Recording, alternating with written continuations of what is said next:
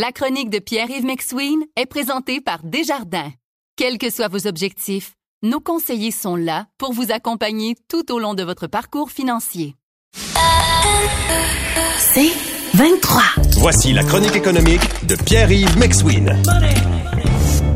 Salut Pierre-Yves. Salut Patrick, j'avais une seconde de décalage. Là, là, là, on est euh, sur la même longueur d'onde? Exactement. Très bien. Au 98, ça. OK, on sait que la PDG euh, de Hydro-Québec, Sophie Brochu, a annoncé il y a quelques semaines sa démission. Elle part au mois d'avril. Et là, le numéro 2, Éric Asselin, s'en va lui aussi. Éric Asselin, t'as langue à fourcher. Éric Filion. Éric. Filion, pardon. C'était Norbeau, évidemment. On, on le salue en passant. Mais euh, Il y a bien du temps pour nous écouter. On est dans la chronique financière. on reste dans le même thème, mais un autre genre. Écoute, t'as raison. Euh, Éric Fillon s'en va. Puis là, dans les médias, grosse spéculation. Est-ce que c'est la débandade? Sophie Brochu s'en va. Son numéro 2 s'en va. Que deviendra Hydro-Québec? Là, là, je voudrais qu'on ramène ça au niveau humain. Bon. T'es numéro 2 de quelque chose depuis sept ans. T'as été amené par ton ancien boss chez Bombardier. Ton ancien boss est est retourné faire la pièce chez Bombardier. Après ça, il a été remplacé par Madame Brochu. Madame Brochu s'en va. Puis là, tu te dis, ouais. Euh, J'applique-tu sa job de numéro un? On me l'offre-tu? Sinon, je m'en vais-tu ailleurs? Ou je m'assois dans le job de numéro 2, un autre 4 à 8 ans, puis je prends ma retraite. Tu sais, on jase. là. C'est un peu comme quand il y a une grosse chaise qui se libère, tout le monde la veut, quelqu'un de l'extérieur débarque, puis là, les gens à l'interne sont choqués ou perdent leur job. C'est- C'est tout dans toutes les entreprises, toutes les organisations, c'est la même chose. Et donc, il peut peut-être se dire dans sa tête, savez-vous quoi, il y a une rotation, c'est peut-être le temps d'aller me faire voir ailleurs. Peut-être qu'il va se faire rappeler par dans ses employeurs. On peut faire le parallèle avec Maquital. Maquital, c'était la personne qu'on pensait que peut-être aurait le poste à la Caisse de dépôt de placement du Québec. Monsieur Simon est arrivé. Maquital a dit, OK, je serai pas numéro un. J'ai déjà attendu longtemps. Ben, je vais aller me voir ailleurs. Tu sais, je vais aller me faire voir ailleurs. Donc, je suis allé ailleurs. Donc, c'est un peu ça. Si, si je comprends ce que tu me dis, c'est quand tu es dans la chaise euh, numéro 2, Mhm. si t'as pas le poste numéro 1, le message n'est pas, est pas très, très subliminal. Ben, ça, ça dépend. Là. Il y a une question de timing. T'as quel âge? T'as-tu fait tes classes? Est-ce que tu vas avoir une prochaine passe? Est-ce que c'est rendu à ton tour? Tu le vois dans les partis politiques. Tu sais, des fois, dans les partis politiques, mettons que t'es euh, Marois Risky. C'est un bon exemple, OK? T'as vu Madame Anglade arriver l'autre fois, tu t'es peut-être dit, oh, je suis un peu jeune, ou je vais prendre... Là, le poste s'ouvre. Là, t'es Marois Risky, tu regardes l'âge que t'as, tu te dis, est-ce que j'y vais pour là ou la prochaine fois? Ben, dans les entreprises, c'est la même chose. Il y a une question de timing, l'âge que t'as, puis le nombre de fois que t'as attendu ton tour. Puis là, il y a une question d'ego aussi. Puis il y a une question d'organisation. C'est-à-dire que dans les organisations, souvent, quand le PDG débarque, des fois, il amène sa gang. Hein?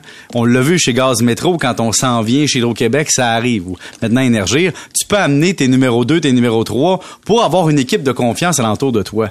Ben, ça se peut qu'on fasse ça chez Hydro, puis qu'ils se disent, c'est-tu quoi, ça fait deux présidents avec qui je travaille, président, présidente, est-ce que le troisième va me prendre? Je suis peut-être mieux tout de suite d'aller voir les autres options qui, qui me sont offertes. Et avant que je paraisse trop vieux aux yeux des autres entreprises pour entrer dans une nouvelle culture d'entreprise, des fois, c'est le temps de partir. Tu sais, il vaut mieux partir pour mieux revenir. Des fois, même, Patrick, j'ai vu ça, moi, dans des entreprises euh, cotées en bourse. Comme exemple, Ben écoute, dans tous mes collègues, j'ai vu ça souvent, tu as des gens que par exemple, ils sont analystes principal, directeur, vice-président, puis là à l'interne, les gens le voient comme pas ce qu'ils sont pour les yeux externes. Et donc, ils se font recruter. En amour, c'est la même chose. Des fois, nul n'est prophète en son pays. Des fois, d'un point de vue externe, on te considère plus que chez vous. ce que tu veux dire, c'est que quand, quand quelqu'un s'en va, soudainement, euh, l'employeur, parfois, euh, peut voir ce qu'il a perdu. Ben oui, regarde au hockey. Hein, tu sais, des fois, au hockey, un joueur demande, un bon exemple, tiens, Dano avec les Kings de Los Angeles. Oui. T'avais Bergevin qui dit, hey Dano, tu vaux tellement pas ton 6,5 millions, bye bye, vas-y. Dano s'en va signer ailleurs, devient un joueur hyper clé pour l'autre équipe, tu sais. Et après ça, on dit, ouais, on avait Dano, puis cette année, ben, on a juste des Dalo. Hein, fait que tu sais, tu sais, à défaut d'avoir dans de nous, on a des Dalo. Tu sais, on est, des fois, quand quelqu'un part, ou quand quelqu'un est dans ton équipe, tu le vois pas avec les mêmes yeux, puis tu lui dis, il faut qu'il voir ailleurs pour, pour avoir d'autres visions. Puis ça arrive souvent quand que l'employé a commencé sa carrière. Tu sais, tu as commencé comme analyste, t'es recruté par ton boss, puis là, ils te voient encore comme analyste, mais ailleurs, tu serais vice-président. Vous écoutez la chronique économique avec Pierre-Yves McSween. Bon, parle-moi de ton euh, premier employeur qui t'a laissé partir, McDo. Euh, ouais, écoute, non, ils m'ont laissé partir. Quelle erreur. peut-être que je serais rendu... Gérant. Peut-être que j'aurais gérant de corps aujourd'hui, Patrick. Euh, C'est au service à l'auto, ça irait peut-être que j'aurais eu la chance... régional de Vaudreuil-Soulanges. Mais tu sais qu'il y avait il y a une université McDonald's au, au Québec. hein. Donc, tu peux aller faire les cours à l'université McDonald's pour gérer, puis peut-être m'emmener à avoir un McDo à ton nom.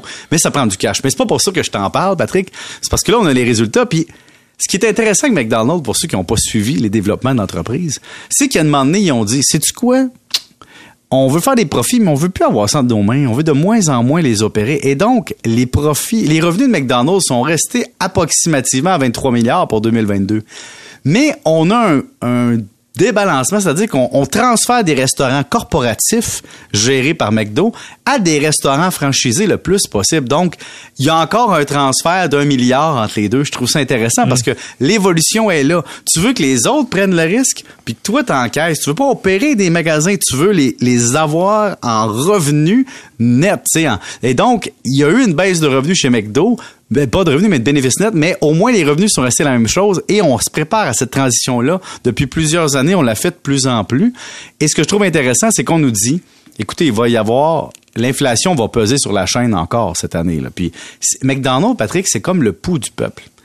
Si McDonald's, les gens continuent à aller chez McDonald's malgré l'inflation, comme on a vécu, c'est-à-dire que les gens sont encore intéressés. Donc, ça donne une idée que les commerces de base, à quel point ils sont résilients dans une situation d'inflation. Mais ce que j'aime, c'est que Patrick, même toi qui as attendu des fois, je pense, c'est trois quarts d'heure dans le service au volant.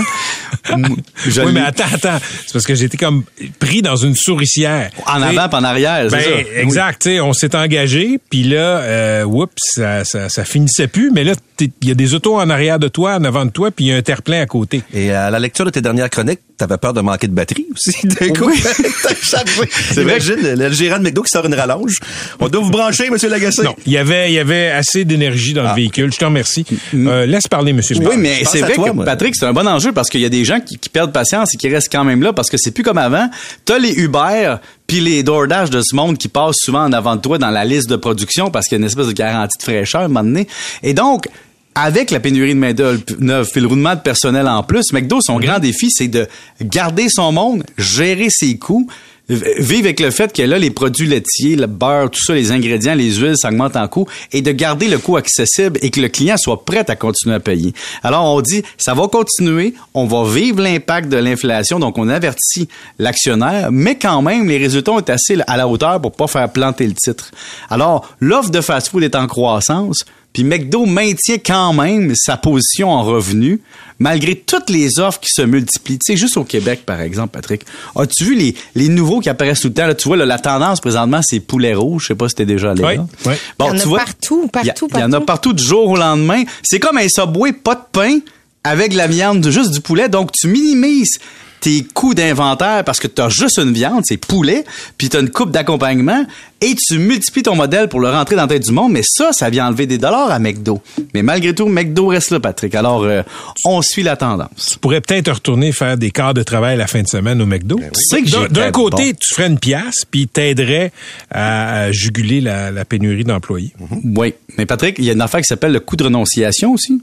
C'est-à-dire qu'en finance, quand tu renonces à un salaire pour en faire un autre, faut que ce soit payant. Non, mais la fin de semaine, tu fais rien.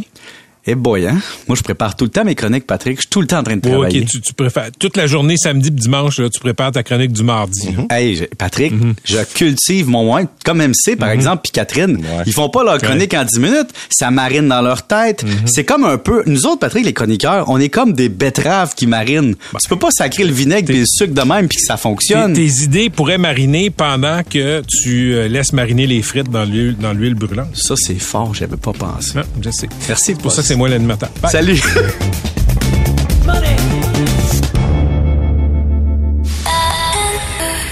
C'est 23.